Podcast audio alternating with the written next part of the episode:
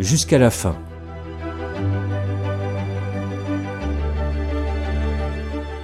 Ce podcast est produit par le Centre national Fin de vie, soins palliatifs.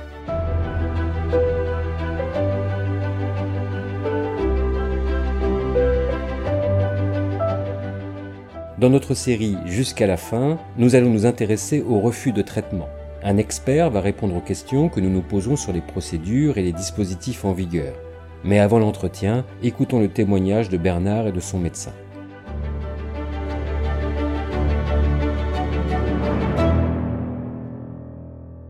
Je m'appelle Bernard, j'ai 87 ans. Ma femme est décédée il y a 5 ans. Nous n'avons pas eu d'enfants. Mes amis sont tous morts ou sont partis vivre dans des EHPAD. Mon seul plaisir, je le trouve encore à vivre dans mon appartement, au milieu de mes livres et de mes souvenirs de voyage. Jusqu'ici, bien que je sois au troisième étage sans ascenseur, j'arrive encore à y vivre seul. Il y a Gisèle, une aide à domicile, qui vient m'aider pour mes courses et pour les tâches ménagères. Après une petite opération que je pensais bénigne, j'ai commencé à avoir un pied très gonflé, rouge et douloureux. Je me suis senti fiévreux, j'avais des vertiges et je n'arrivais plus à manger. J'ai d'abord pensé que c'était normal après mon opération, mais Gisèle m'a retrouvé un jour vraiment pas bien, tout fébrile et puis il paraît que je délirais un peu. Je m'en souviens plus. Enfin, c'est Gisèle qui, en voyant l'état de mon pied, a appelé les urgences. À l'hôpital, le verdict est vite tombé. Ils m'ont dit que mon pied s'était infecté et à cause du retard, la gangrène avait trop progressé pour pouvoir être soignée avec des antibiotiques. En plus, ma jambe commençait à être attaquée aussi. La seule solution possible était l'amputation.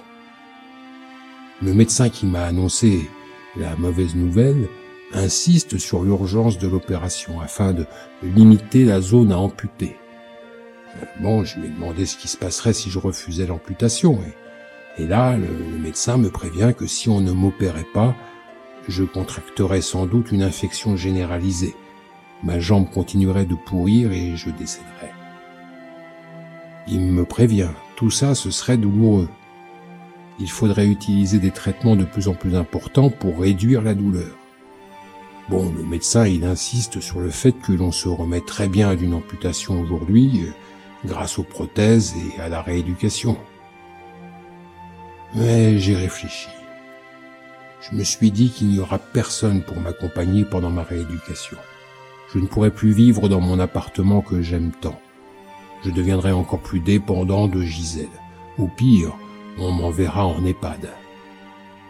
J'ai estimé avoir eu une vie bien remplie et je n'avais pas la force, l'envie d'affronter une épreuve de plus. J'en ai parlé à mon médecin. Bernard m'a fait part de son choix de refuser l'amputation.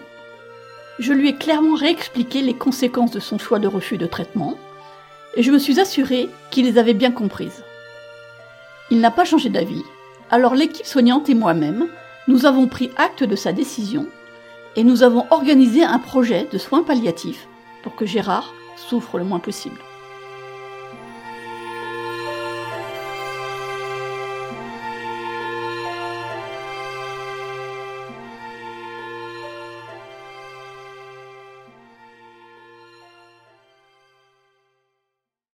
Comme Bernard, nous avons la possibilité de refuser les traitements, mais concrètement, quels sont les dispositifs et les procédures? Notre expert nous répond.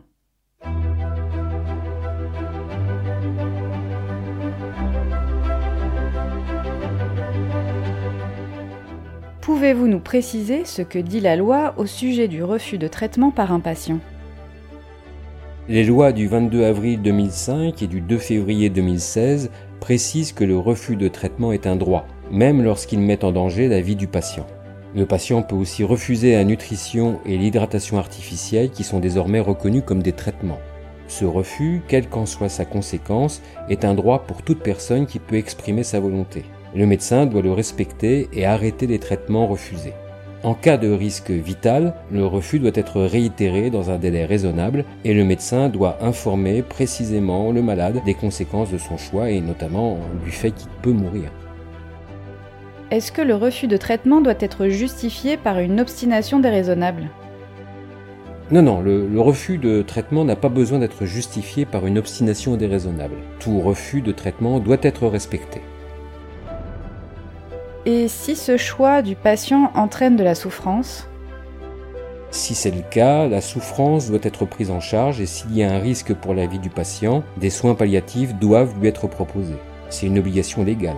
Le refus de traitement ouvre la possibilité d'obtenir une sédation profonde et continue jusqu'au décès si les conditions légales sont réunies.